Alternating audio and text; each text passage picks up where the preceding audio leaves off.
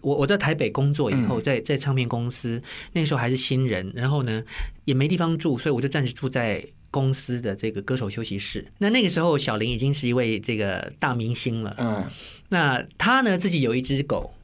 是一只捡来的狗狗。那那个它的名字叫做洞洞。为什么叫洞洞呢？因为呢，他捡到它的时候，它全身被咬了好多洞，他就赶快把它送去医院，然后。然后呢，好不容易医好了之后呢，因为有些伤口太深了，嗯，太严重了，那个毛都长不出来了，所以你就看见一只拉力狗在那边，所以就它就叫洞洞。洞洞。那有一天，他跟阿潘跟潘越云在公司楼下，呃，要进公司的时候过马路，就看见一只全身脏兮兮的那个毛毛毛毛都打结了的一一只灰灰的脏脏的狗，然后小林就就叫他，哎，小黑小黑过来，哎。他就跟着小林跟阿潘两个人就进了公司这样子，然后呢，进了公司以后，我们就觉得呃，我跟他还蛮有缘的，哦，就给你了。我就说好吧，那我们就一个流浪狗，一个流流浪汉，我们两个住公司好了。啊，好，黑了，因为 小黑叫小黑就他他就过来了嘛，所以小黑一直陪一直呃一直陪我在公司，一直到后来呢，呃，那个。我搬搬离开之后，也一直都跟着我，嗯，一起住这样子。像阿潘呢，潘越云，他也是那个时候，我们我跟小林是养狗，他养了十几只猫，嗯，所以那个时候其实我觉得蛮好玩的。整个公司那时候都在滚石嘛，嗯，整个公司大家都是那种很有爱心的人，而且我们公司还有一只那个公司狗，它叫小白，小白，它就每天在我们公司楼下，而且它认得每一个人。而且他就帮我们公司管车位，只要不是公只要不是公司的车，谁都别想停进去。哇，那么厉害！对，哎，上面也应该打一个滚石的 logo，很响。对啊，怪不得就是小玲姐到后来自己去开公司，友善的狗，对呀，对，他他也他就是特别喜欢这些狗啊、动物啊这些的。撸啊撸狗，我放了我。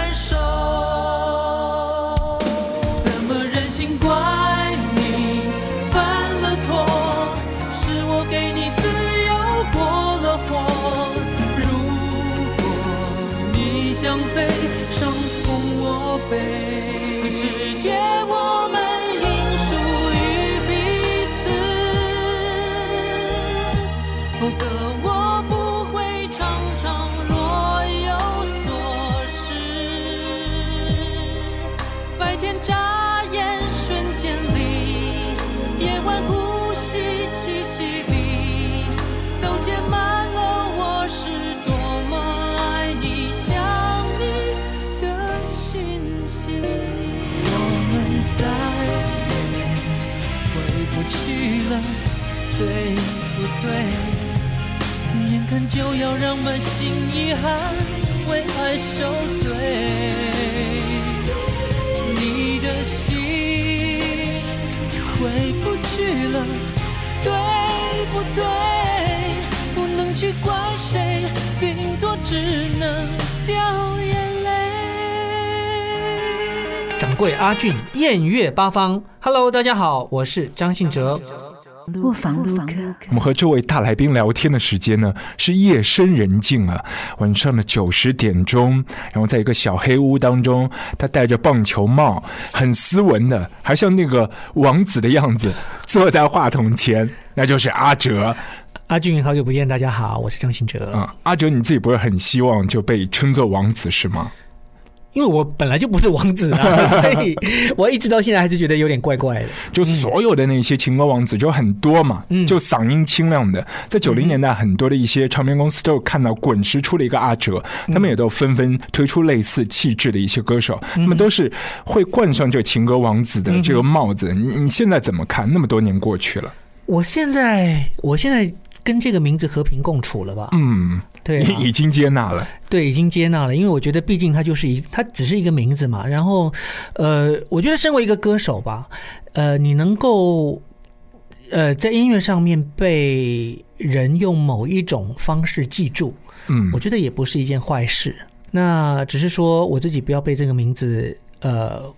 限制住了就好了。这几年你自己做的一些音乐的唱片，其实突破性都蛮大的，和以前那个唱片公司合作的时期是很不一样，因为算作是独立的音乐制作人了。嗯哼，嗯哼对，很多东西都是可以自己主脑了。嗯哼，那你选歌挑歌，然后等于一人要分饰好多角，有的时候就是要比较客观，有的时候又超级感性的。对对，那只是说那个时候，呃，经纪公司啊、唱片公司，他们一直极力的说服我，因为他们一直不希望。呃，艺人呢谈太多关于真实年纪的这样子的一件事情，但是呢，对我来说，我觉得，嗯，大家也不是不知道我到底多大年纪，然后呢，呃，反而是我，我觉得应该是用我这样子的这个年纪来。好好的讨论一下我们我们这个年纪的人应该有的一些，嗯、或者说感受到的一些东西，就是说聊这个年纪的人的一些对于生活、对于生命、对于自己的一些呃感受跟期望，这样对。的确，就是现在华语乐坛呃百分之八十的一些流行歌都是主打青少年族群的，啊对啊。可是曾经的青少年现在也都过了二十好几年了，嗯哼，起码彼此交心的那个空间很大的。嗯，而且我我我相信，如果真的是呃。有有感受的一些年轻人，他们也也会嗯试着去了解，呃，或是试着去听这样子的一个比较深刻的东西。你现在唱了那么多的情歌，你自己怎么来看自己的感情生活？我自己的感情生活啊，嗯嗯，我觉得越来越随性吧。嗯，就是说，真的越来越了解自己，然后也越来越嗯知道自己想要的呃。感情是一个什么样子的嗯。的方式，所以呢，呃，我我觉得会，我觉我觉得这两年会越来慢慢的越来越自在，而不会，嗯，把自己怎么说呢，逼得那么紧。嗯嗯，因为我们也是有看到一些，呃，最近这几年一些男明星，那以前都很潇洒的，哦但突然之间去年就好吧，我要结婚了，闪婚。对，好吧，接下来我要宝宝了。就是我觉得很多一些男生年轻的时候那个想法，就是慢慢的、慢慢的，觉得一下子好像大男孩的那个身份会被捅破的那一刻，还是一下子会披上成熟的外衣，嗯，或者是按按照那个人生的节拍去走了。我觉得没什么不好，因为其实其实，嗯。真呃，我觉得真的人到了一个阶段的时候，你就会你就会选择自己接着下来要走的东西。那对我来说，三十三十几岁那个时候，算是一个一个生命阶段的生命历程的改变。就是说，二十几岁我还是觉得自己是一个孩子，嗯，就说虽然可能身体心智上面比较成熟了，但是呢，呃，事实上内心底层还是觉得自己。还可以多玩几年，然后自己还不需要负什么责任，然后我还有很多的呃错可以去犯，然后很多的事情可以去闯，很多的时间可以可以消磨。嗯，那但是到了三十岁之后，你突然给自己一个我不知道为什么对突如其来的压力，然后就觉得我我应该我是个大人了，然后我要开始负责任了，我要开始严肃的面对自己。是，那但是呢，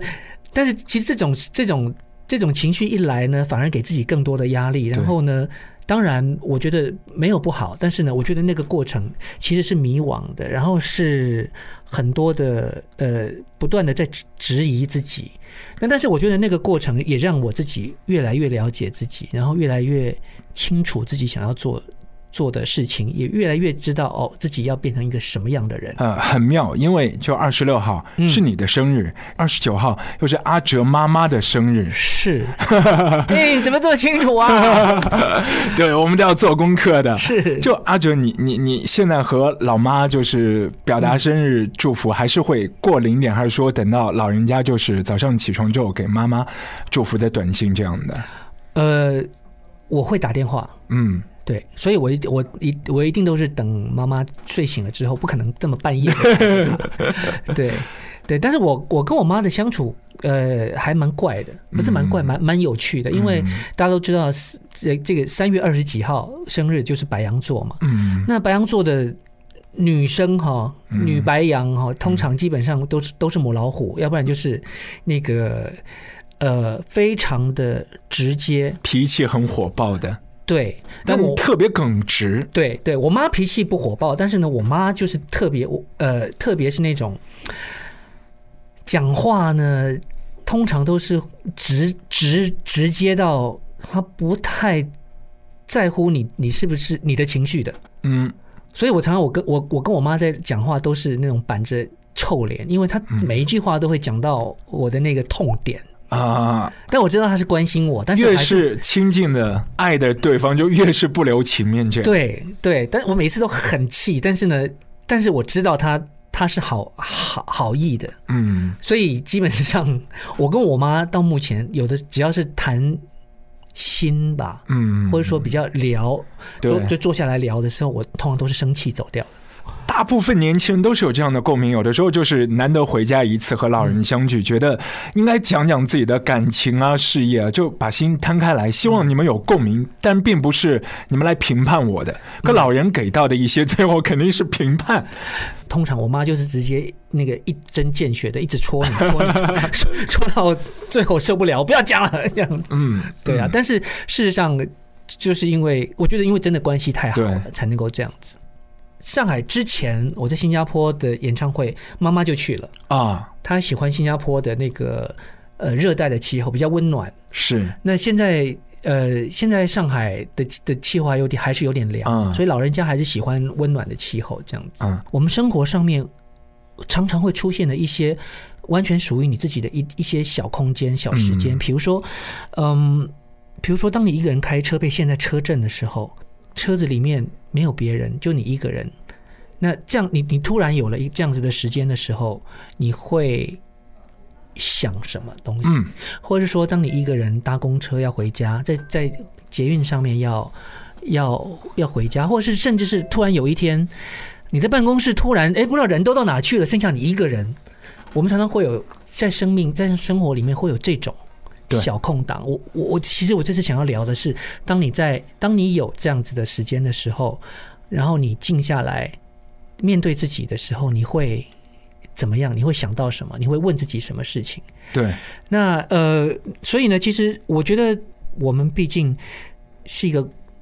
单独的个体，是，就算是我们有亲爱的家人、朋友、有爱人、有小孩等等，其实当你真正静下来的时候，你面对自己的时候，你会发现你自己就是一个。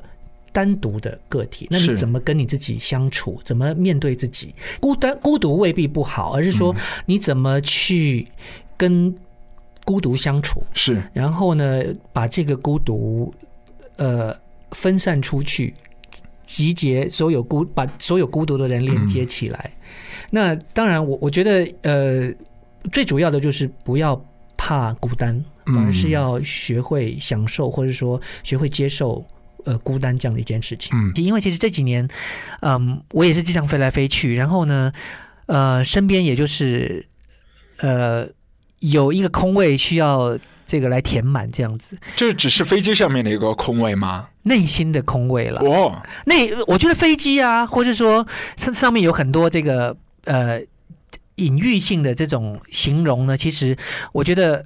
可能跟我的工作上面来讲直接的关联，但是我觉得最主要是内心那个那个空虚的这个部分了。而且我觉得往往都是一个人，然后午夜梦回的时候呢，你会发现，嗯，也许平常工作生活有很多的朋友，有很多的工作伙伴一直在身边，但是呢，当你真正一个人在半夜醒过来的时候，你会发现。原来身边缺少了一个真的可以当你的所谓的心灵伴侣的那个人，那个 soul mate，要让自己勇敢的去面对这样子的感受，又勇敢的去面对真实的感情，然后呢，不用不用害怕，不用胆怯的去去追求自己应该有的一个感情。我觉得这个这个比较重要，对，更开放自己的心灵，因为我觉得有的时候是真的自己自己给自己太多的限制跟封闭，对啊。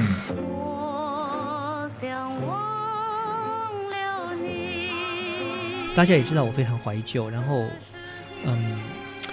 应该可以说有上海情节吧？是啊，一定啊，就是留下了很多证据了，都已经。对对，所以所以不管在音乐上面，或者在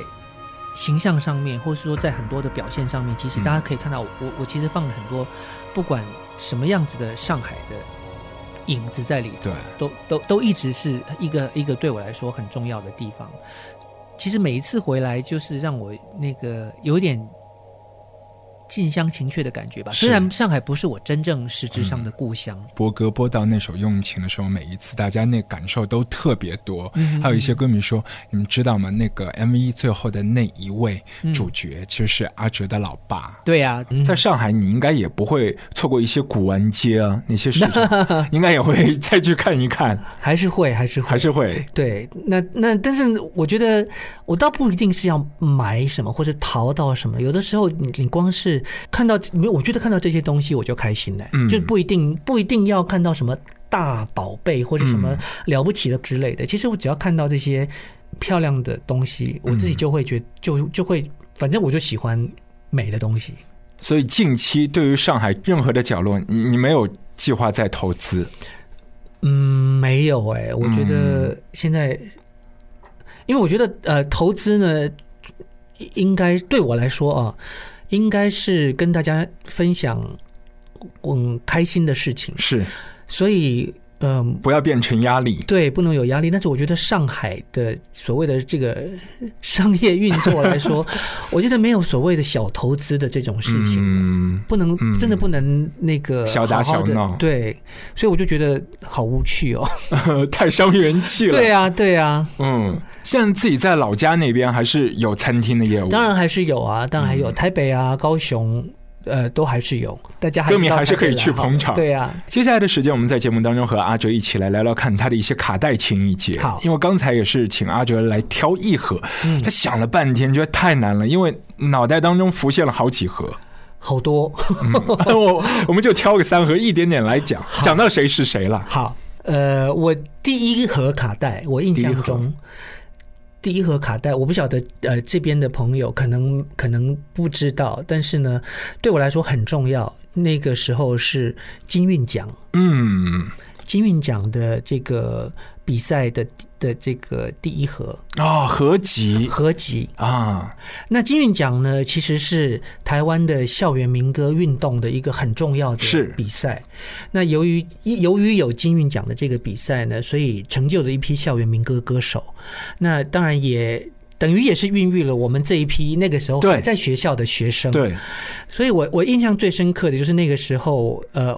呃，我想大家可能听过这些歌吧，像抓泥鳅，然后包美胜，对，包美胜。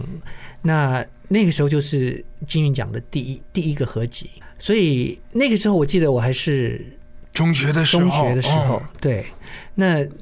那个真的是存钱去买的，嗯，就是中午不吃不吃饭，然后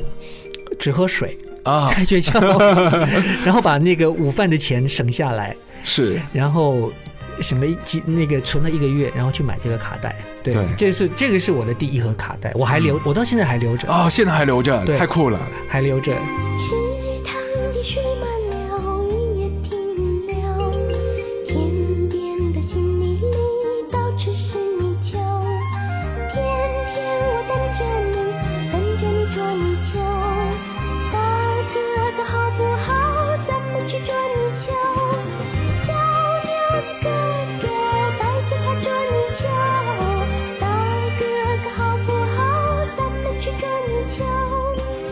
好，我我我我我反而是希望真的有机会，嗯，把我的东西，譬如说透过什么展览跟大家分享，这个哎，这个这个很好，对呀，对。还有那个就是金韵奖的那一盒卡带也是可以拿出来晒一晒。哦，金韵奖我每一盒都有哦，每一届的每阿哲的卡带展，太酷了。如果大家有兴趣的话，还有黑胶嘛？你有很多黑胶底，有我有很多，嗯。好啊，如果大家有兴趣的话，我们可以多分享这一块。那之后呢，其实就就有很多各种时期的呃卡带，比如说，比如说罗大佑啊，罗大佑，罗大佑，我他的哪一张？他的《知乎者也》就是《鹿港小镇》这第一张。对，其实罗大佑之前已经写了很多很好的歌，就尤尤其呃，譬如说在很多的这个呃合集里面，他帮别人写歌，比如说像刘文正。嗯他他他写了这个像这个呃歌，哦歌我好喜欢，对，歌是我呃第一首学会的呃这个嗯应该怎么说？我去学唱，对弹吉他唱，嗯，因为我那个时候还不会弹吉他。对，那那这歌是我第一首学会一边弹边唱的一一一首歌。嗯，你有跟大佑自己讲过吗？我特别喜欢你的那首歌，就叫你的第一首的歌。呃，有哎、我我跟他说过哎、哦，他啊他什么反应？他呀，他就我觉得他就笑一笑，因为但在那个时期，我觉得我觉得他是创作力很丰盛，然后而且对于呃音乐跟这个整个社会当时的社会有很多理想的一个嗯。年轻人，所以他那个时候写的东西，其实我们每我我几乎每一首我都很有共鸣，嗯，所以他出了《知乎者也》那个那个专辑呢，我真的是觉得就就真的是惊惊惊叹，就是说怎么有人可以 流行歌可以长成这个样子。对，尤其是呃，鹿港小镇也算是在那个时期的一个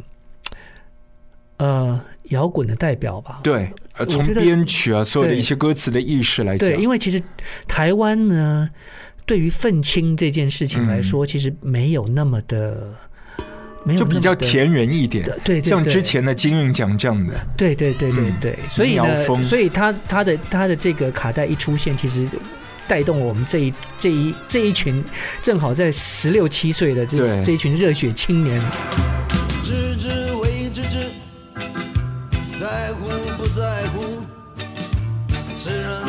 其者，孔老夫子也。知之为不知，在在不在乎，知人何其者，寒山之事也。不知为知之，不在乎在乎。知人何其者？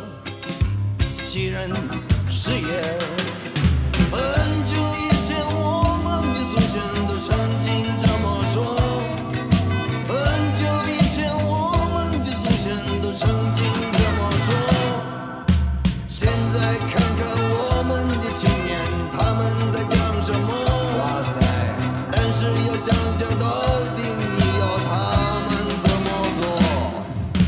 时你的第一张其实也是磨了很久，因为发行是八零年代初，可是据说就压箱也是压了有两年多的时间，对，因为那个时候我的音乐歌歌曲写出来的时候，那时候比较太前卫。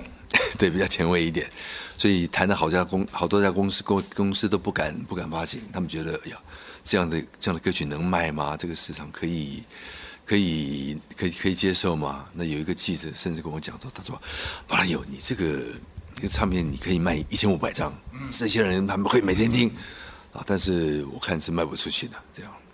后来我想着，那可能会有一些音乐歌曲。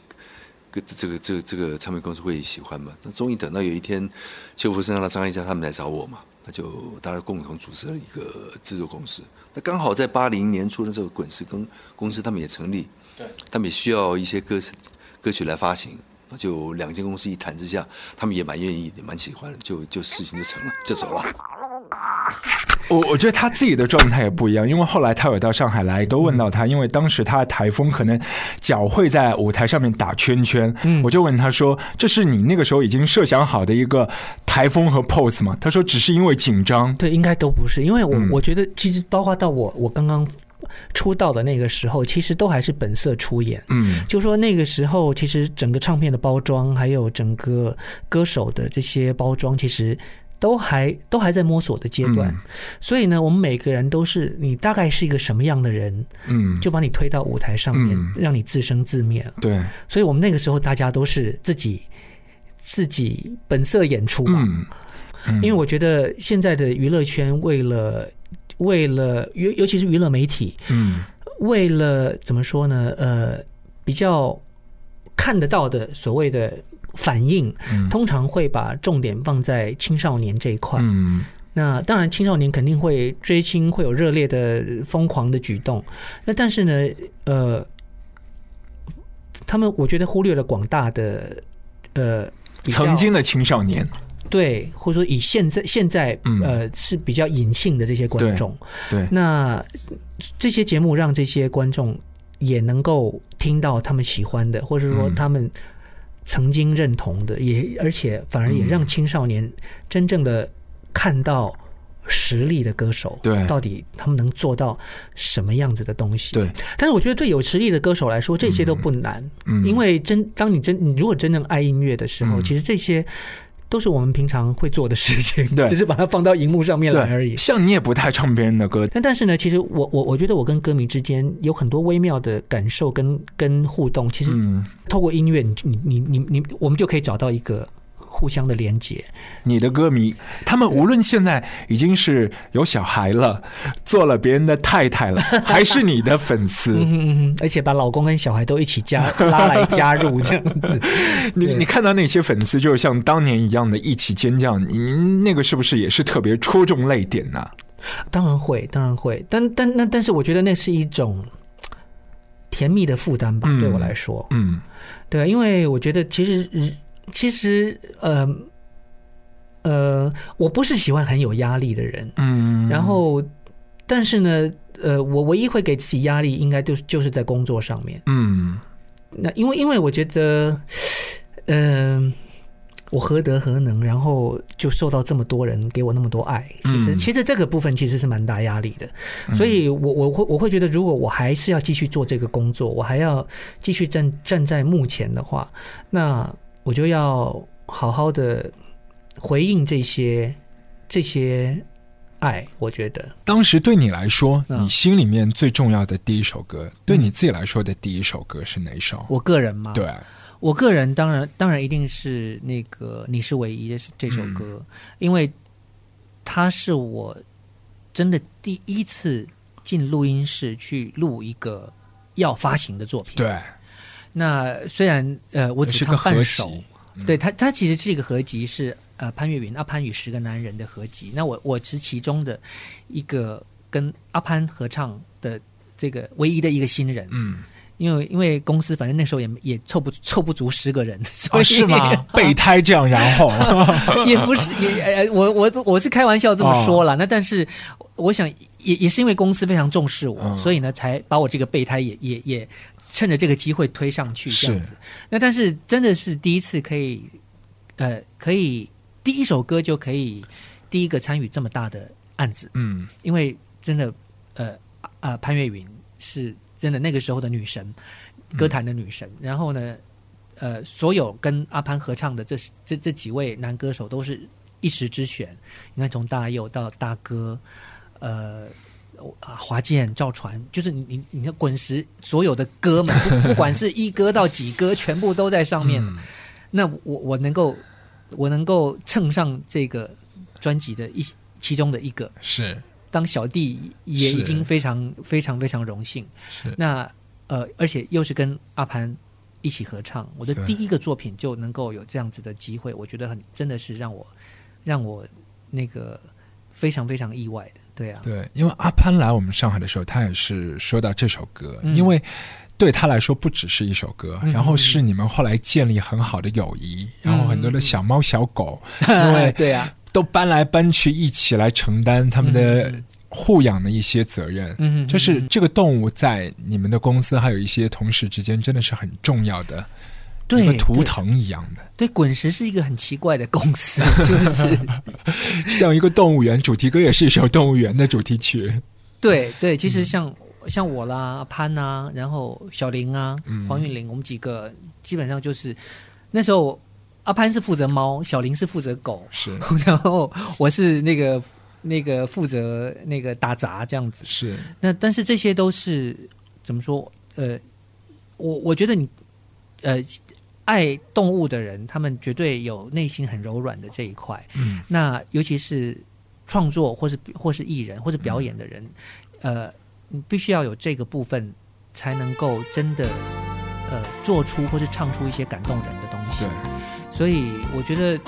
我觉得这个是我我从那个时期，我在那个时期跟这一些这些人在一起，是怎么说，感受到的那种不一样的温暖。对，就那个频率会共振的嗯在一起，嗯特别有感觉。我可以确定，从现在到未来，你是我唯一的爱。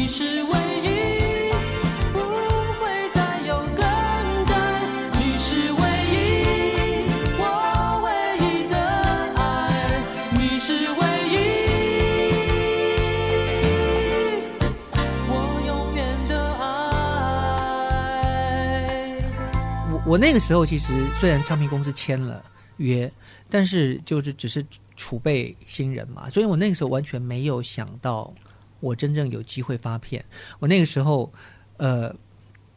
只想到啊，终于有一个可以打工的地方，所以我就去，我就跟唱片公司的老板说，那你可不可以给我一个打工的机会？哦，然后因为我也学音乐嘛，所以呢是，呃，我就说，那你可以让我到制作部去当助理。嗯，所以其实我我我一开始的第一份工作，其实严格来讲应该是唱片公司的制作助理。对，那那时候跟着呃呃制作人就呃林隆璇，啊，然后还有我的老板就是那个巨石巨石。的老板，对，那就跟着他们做案子，对，所以我觉得那个时候的想法很单纯，就是说我可以有一个呃还蛮不错的暑期，也不能说暑期，就是哦。还不、还不错的打工机会，就是在在大学的时候。见，识，对对对，然后又可以做音乐，是件很有趣的事情，对啊，是，但那个时候其实你在职业上面没有太多的一些规划，你就觉得整一个暑假你可以好好享受，嗯。看一些别的同学看不到的东西。嗯，对啊，对啊，对啊，嗯。整个过程会不会被其他的一些朋友就觉得嘖这个歌手我很难去包装，很难去行销，因为那个时候是你是完全一个新的格局，一个乐坛里面新的声音。其实那个这个状况是发生在第一章，因为哦第一章、呃真的是就是包括像滚石这么在当时算是最厉害的行销包装团队，他们都是很直接的跟我说不知道怎么包。是因为之前没有这样的案例，对，哦因为其实我我并不是滚石系统熟悉的类型的啊。歌手。对，因为其实到到后来，我跟大哥他们都熟了以后，啊。他们就在聊天，然后就有点开玩笑的说，其实你那时候你的那些呃试听带我们都听过，就是啊整个公司轮了一轮，啊。但是没有人要，啊，他 自己呢，他他也没有要，因为其实那个时候滚石喜欢的是很爷们儿的这种声音，啊。所以，比如说像赵传，可能跟我最接近的是就应该是华健了吧？啊，阳光的，对，那嗯更别说是呃，譬如说像大哥、大佑他们是。这一群人，基本上他们基本上对于我这样子的声音是，他们当然觉得好听，嗯。很特殊，但是是没没有思路，对没有思路的。那呃，最后呢，我的我的这个试听带沦落到那个子公司，嗯，再绕一圈之后，被被我这个呃巨石的老板听到。那他为什么会喜欢我的声音呢？因为他原来是学古典音乐的，啊，那他那个时候在巨石做的都是一些跨界的音乐，他找了一些就像陈冠宇啊，对，呃这些古典音乐的 player，对，然后呢跨界做流行音乐的这个演奏曲，所以他可以欣赏我这样子的声音，然后他对于我的声音有想法，所以他就做了，就自己就录了这张啊专辑。但是呢，当录完之后，再把我的这个专辑丢回去给滚石包装的时候，他们又傻了。那所以在第一张专辑的的刚刚也聊过，其实就真的就是在那个我们公司楼下的一个成衣商店，就随便抓了一件啊，颜色亮一点的衬衫。那个时候都没有人来管你就怎么穿衣服这件事情，你就自己有主，张但是啊。他们、呃那其实不不是我主张了，我是、啊。我那时候是完全不懂，我那时候完全对于呃当一个艺人这件事情是完全没想法，对完全没有想法，那也是公司的宣传，就带着我去公司楼下一个随便的一个成衣店。嗯嗯。就想就随便抓了啊，这个颜色黄色的最亮，就 就穿了，然后呃呃，而且是怎么说，嗯，就觉得反正嗯，这个形象也不怎么样，那就呃好，不要出面好了，就在电台先播歌，嗯那反正播歌也看不到脸，也不知道你这个人长什么样子，就播播着播着，我记得大概一个多月以后吧，嗯这个歌就进了排行榜第一名，嗯就开始大家就红了，然后就大家开始就想知道这个人是谁，嗯，那呃，我才有机会慢慢的曝光这样子。是那当然，第一张专辑因为这些阴错阳差，然后各种 各种的呃，大家的没想法，就嗯就把最真实的我、最实际的我，呃，直接推到呃大家的面前，啊，所以是完全没有。说实在的，它是没有包，没有刻意哦包装，也没有太多的呃修饰。那反而因为这因为这么真实吧，我想，嗯所以所以让让大家觉得很亲切，然后呃，反而更喜欢这样子的一个一个很很很简单、没有没有特殊包装的歌手。是，所以第二张以后，他们对我来，他们对我也没有做刻意的包装，就只是让我穿的干净一点。回过头来看，你觉得所有的那些就是已经成就的那些成就，其实没有办法预设。即便一个在努力的人，有的时候要看呃歌曲和人的缘分。对对，其实一直到现在都是。我觉得，嗯我觉得所有的预设呢，当然就是你你当当然做什么事情都都都需要做一些呃规划跟准备跟目标的设定。那但是呢，那个过程其实不是真的我们可以可以掌握。嗯，那只我我觉得唯一可以掌握的就是说，嗯、努力是必须的，嗯然后其他的就只能看运气了。不问你为何流眼泪，不在乎你心里还有谁，且让我给你安慰。不论结局是喜是悲，走过千山万水，在我心里你永远是那么美。那我的成名曲，大家最熟的应该是《爱如潮水》，对我来说也是一个很难忘的回忆吧。因为，嗯，在录制这首歌之前呢，我想，呃，我已经发了几张非常成功的专辑，但是呢，对于呃我跟整个唱片公司的团队来说呢，嗯，之前这些呃音乐呢，虽然很成功，但是呢，它毕竟是属于比较学生的、比较校园感受的东西。离开学校的生活，那我是不是还要继续这个唱这种很校园民歌式的这种音乐呢？这是我们的一个很大的挣扎，也是一个面临转型的一个时期。那嗯，在那个时候，我们就下定决心做好。不成功变成人，这样子就是说，嗯，我就把所有的工作都停下来，那包括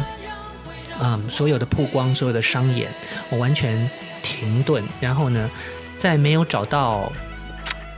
一首好歌，没有找到这个新的方向之前呢，嗯，我就暂时消失在歌坛吧。那熬了一年多的时间，终于大哥呢写了这首歌啊，然后嗯。我们就尝试着把这首歌录了下来。不过在那个时候的心情还是很坎很很忐忑的，因为这首歌它毕竟是一个很成熟的歌曲啊、那我我我那个时候等于就是大家根深蒂固的形象就是一个学生的样子，所以呢，我为了唱这首歌呢，呃，在形象上面我也做了一个大改变，就是我把眼镜摘掉了。那希望不要那么学生气质的感觉。那呃，但是说实在的，在前几个月吧，发片的前几个月，嗯，我们大家都非常的沮丧，因为这首歌没什么反应，一直到我记得发片两个月以后吧，这首歌才突然突然迅速的上升到排行榜的第一名，所以这首歌是花了一点一些时间去酝酿，而且花了一些时间让大家适应我来唱这样子的歌。那相对的也得到很大的成功，让让这个整个华人地区的听众吧都认识我，然后也爱上这首歌，所以这首歌也是一个非常奇特的一个经历，对。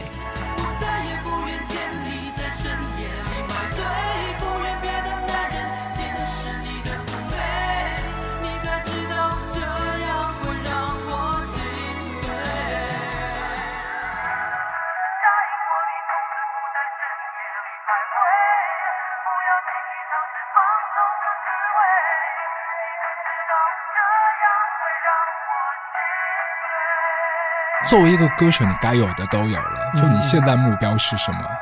没有啊，啊？我还有哪些没有有做的啊 还有嗯，呃，第一个当然就是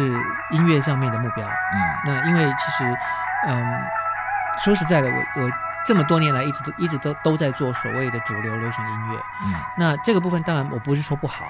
这些这这样子的音乐我也喜欢。那嗯但是呢，其实我做了这么久的主流的东西，我当然更想做一些嗯我自己喜欢，但但未必是未必是真的商业的东西。那这个这个其实。以往一直都在做所谓的拉锯，就是说，在我每张专辑里面怎么想放一办法，点，对对跟公司去叫板的，对，那但是这个其实对我来说，呃，并不是最最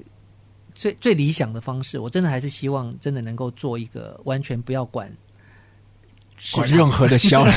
销售对数字，或者甚至不要也不要管大家爱不爱听，啊反正呢，啊我就很任很，任性的想要做。的。像这种东西，我一直没有机会这么任性的玩下去。这个也是也是很大的一个目标。那当然还有就是，其实我觉得音乐来说，它可以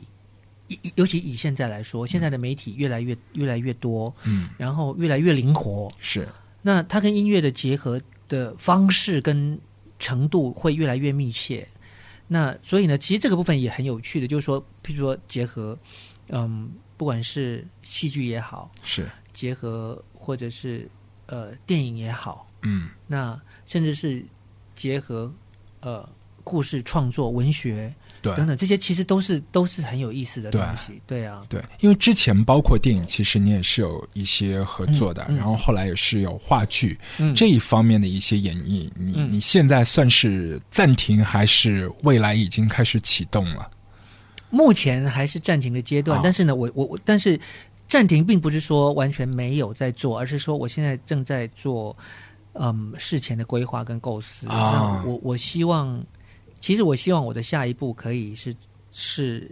做电影这件事情。是。对，那那电影这件这件事情，当然呃，我我现在还还没有想好，或者说啊还没有规划好，到底要做到什么程度，是包括自己演呢，还是说只是参与幕后的创作？对，等等这些东西，其实都还是一个我我还在思考跟整理的阶段。那但是这个是我的另外一个新的目标啊，嗯作为你是张信哲来说，你目前感受，如果张信哲要去拍电影这件事情本身，电影都还没有看到，那个嗯最大的压力是什么地方？最大的压力啊，对，应该还是票房吧。票房吗？没有，因为因为我觉得，其实对我来说，啊我觉得做事情，呃，因为毕竟这个是一个娱乐业嘛，嗯所以我我我觉得，呃呃，我我可能是一个比较保守的人，嗯所以大家可以看从我的音乐的态度就是这样子，就是说，嗯，在初期我至少要帮我的投资人把钱赚回来，啊，这样我才可以，你知道做。才可以可以跟他们要更多的钱，才可以更挥霍。第二次第二步，对对，所以所以基本上，我觉得就是说，当然，呃，玩或者说嗯。理想还是有的，是。那只是说怎么去让所有的人都呃可以，当然这是不太可能，但是我希望尽量做到，就是所有的人都可以很开心，很、嗯。很觉得做这样的事情是值得的。我觉得这个这个是这个是我我我我会比我会多考虑的部分。你有的时候会去观察不同的那些导演，就转行做导演的那些人的处女作嘛？当然会啊当然会你也会里面去感受别人的第一招那个冲击力。会会，嗯其实我觉得通常呃第一个处女座都是最有趣的。嗯，就是说，呃，当然我们在在所谓的技术层面来说，它未必是那么的成熟，或是说，呃，你你可以看到很多的瑕疵在里头。那但是呢，嗯，那个诚意绝对是够的。那我觉得所有的东西，当然因为。我们不能跟所谓的好莱坞商业大片来做比较嘛，嗯因为那个那个是经过精心设计，然后每一个桥段、每一每一甚至是每分每秒都要做过做过精算的东西。那但是呢，我觉得对于新人或者说新的导演或者刚转行的这些人来说，我觉得那个诚意跟热情是嗯，最感动我的部分。对，对，所以其实我觉得，呃，我反而比较不会去，呃，怎么讲，去挑剔那个啊，所谓的技术上面不成熟的，包括音乐也是。对，其实第一个对于新人来说的第一首歌，其实对我来说，呃，是很有趣的东西。啊，因为因为这个部分呢，当然呃所有的新人来说，你可以你可以从他的第一，我们现在会比较挑剔了啊，就是是。开始挑剔到你这个什么音准啦、唱的好不好啦、什么这个这个制作的怎么样啦、嗯。什么这些乱七八糟的东西。那但是呢，事实上，嗯，那个有点像是在开乐透的感觉，啊，就是说，当你你就试过之后才知道，对，当你当我们拿到第一张那个试听的 CD 的时候，嗯然后呢，开始开始听的时候，你真的有点像是真的在听乐，在在在开乐透。随着第一个音音会不会中开始播出来之后，你就开始对那个非常忐忑，然后呢，看看看这个这个这个新人到底是、嗯，你知道有没有前途，有没有未来？这个声音会不会让你、哇哦这样子？啊，对啊，所以这个这个是很有趣的事情。啊对啊，我我我会可能尽量的压缩我的工作，十一个月之内，那怎么样都会给自己留一个差不多一个月，啊如果可以的话，可啊能一个多月的时间。啊，你会怎么花呢？呃，我就找一个特别的地方，然后就去待下来。啊，我在我我在拉斯我在西藏拉萨就住了，也是住了一个多月，所以就是我我我我我会每年找一个像呃北翼，我我我我去了呃佛伦萨，就是给自己不一样的地方，然后让自己去真的去怎么讲，生活在那里，然后住在那些在那个地方，然后嗯呃让自己真正的活着，这样子就对，是就是生活着，生活着。但都看到他们还是自己的那个状态是很，但是我觉得状态是是快乐的，因为就是说那种自然的美景嗯。是可能给我十个名牌包我都不愿意跟他们换的。是。对啊，音乐就是一种语言，对啊，对啊，这这个这个部分，我觉得这个是你知道每你去每一个地方生活的时候，你就必须要怎么讲，很接地气的去感受那里的水，感受那边的，对对对，就是跟嗯那边的人过一样的普通平民百姓的生活，而不是不是像嗯我们一般的工作，因为毕竟怎么怎么说都还是一个公众人物，所以老是被捧着，对，被被保护着。那但是这样子的这样子的状态久了，其实我觉得那个怎么说，会越来越脱离现实的生活。自己的那个 ID 身份也会有点抓不住的感觉，嗯嗯对啊好像对好像是为了那个形象在生活，对，所以所以我会我会尽量的让自己在工作以外，啊。工作之余，工作以外尽量的让自己不要过度迷失，这样。啊，你有在旅行的时候还是嗯被人认出来，然后被打扰吗？我觉得还好，啊，就是说，嗯、呃在呃，但国内比较比较难啦。那但是你到了国外以后，不管是哪里，不管是东南亚，嗯，不一定要到欧洲这种，是不管在哪哪里，我觉得人离开了你自己熟悉的环境以后，那个怎么说？那个放松，对，就是说，当然你会，你工作都丢到后面了，对嗯对。那我的工作也丢到后面，然后遇见我的人的工作，他们也丢在另外一边，所以在那边的在在那种状况之下碰到的时候，当然会有歌迷的热情。那但是呢，没有，你会觉得少了一层隔隔阂，反而会更容易，更容易跟他们呃走近，对对，我觉得，嗯。而且，嗯，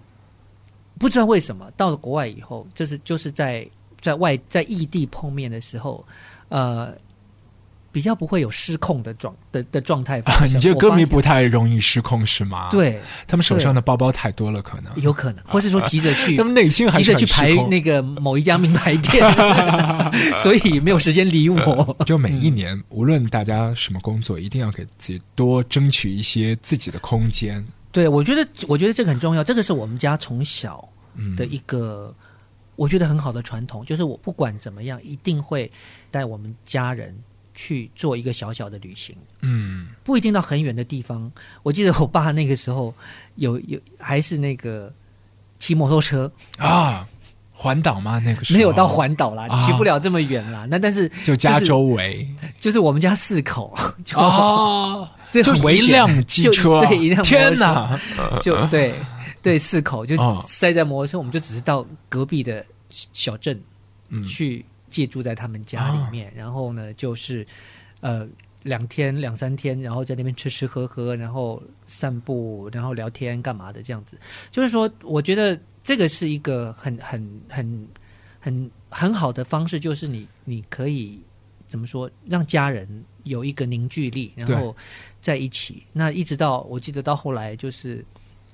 那爸爸买了一个小车，买了一个小的二手车，然后我们就可以到远一点的地方。所以，所以其实这个这个这个一直一直是我们家呃以来一直以来的传统。我觉得我的音乐音乐的遗传是遗传自他，啊，他他他唱诗班他喜欢对他，他除了带了带了唱诗班之外，他自己喜欢，他自己很喜欢音乐，所以他自学很多音乐的东西，就是譬如说小提琴他他也会，钢琴他也会，手风琴他也会，二胡也会，然后什么乱七八糟的东西，我可能这个他所以等于是他是双博士，他的学位比我还高。那在九零年代那么多的一些你自己的卡带里面，嗯。你觉得最重要的对你自己意义，不是指那个销量，就对你自己意义最大的是哪一盒？那肯定是呃宽容，啊？这个这个这一盒，因为为什么呢？因为它是我呃我的一个事业工作的分水分水分水岭。因为呃，第一个当然就是我离开了离开了旧公司到 EMI，、嗯那这是这是对我来说比较形式上的。那真正意义上面的东西是，我到了 EM EMI 之后，我成立了自己的音乐工作室。从那一张专辑，我开始自己呃掌握制作的部分。虽然不一定每一首歌都是我自己制作，但是从那一那一张专辑开始，嗯。我就开始呃接触了幕后制作的东西，一直到现在，嗯，几乎每一张专辑我都有参与我自己的制作的部分，所以所以这张专辑是实质上面我真正的开始比较全面的掌握自己的音乐的一一个开始，嗯，然后呢，呃，也很意外的吧，就是说，它也是我得奖最多的一张专辑。对，所以我觉得，呃，要选择的话，这这这这个卡带绝对是，呃，怎么说，我的首选。对，因为那个时候对你来说其实是特别难的一件事情，嗯因为在巨石的时候，所有的一些风格很统一，嗯然后你开始新的音乐路程，音乐的伙伴也发生变化，然后也有大家互相熟悉的一个过程。嗯，那个时候应该是找马岩马兆俊和你一起合作那首歌，啊、他和你第一次见面那个场景，就聊那首歌的时候是怎么样一个状态？哦，这这个歌的故事很有趣，哦。因为，嗯、马兆俊其实在在那个时候，其基本上是一个拒绝往来户。哦他他那那一段那一阵子是他生命里面最灰暗最灰暗的时期，因为我我想基本上走到他的事业跟人生的最底峰。底那那个在那个时候他，然后呢认识了呃一位呃女朋友，呃怎么说支持之下，他慢慢的然后开始重新创作，然后开始想要重新的回到歌坛。那其实，但是那个时候，因为他之前的这些坏名声，跟他之前的这些、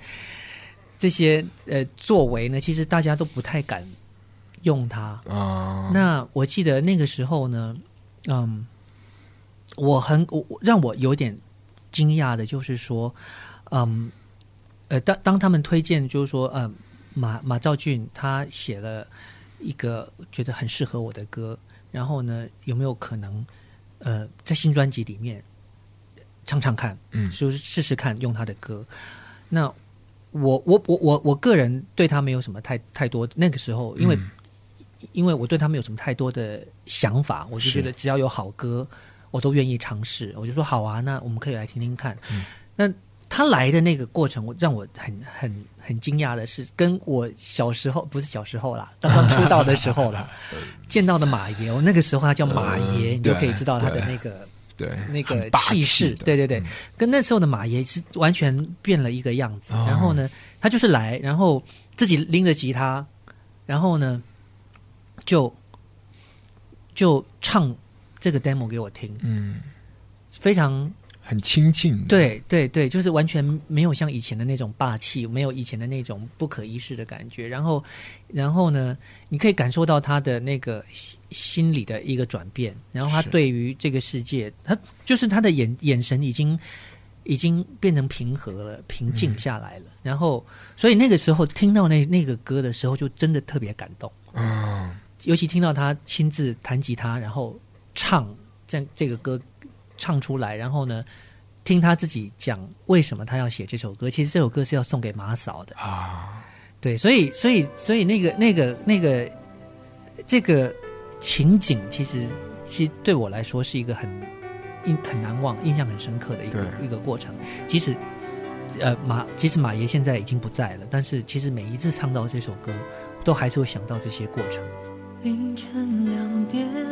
半，你还在我身旁，关上电话，我不想和谁再多说话，爱着你的我，认真听你说的每句话。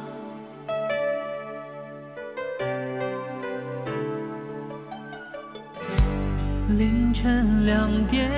半，你不在我身旁，讨厌自己，为何还要这样的牵挂？爱着你的我，无法隐瞒自己对你的想法。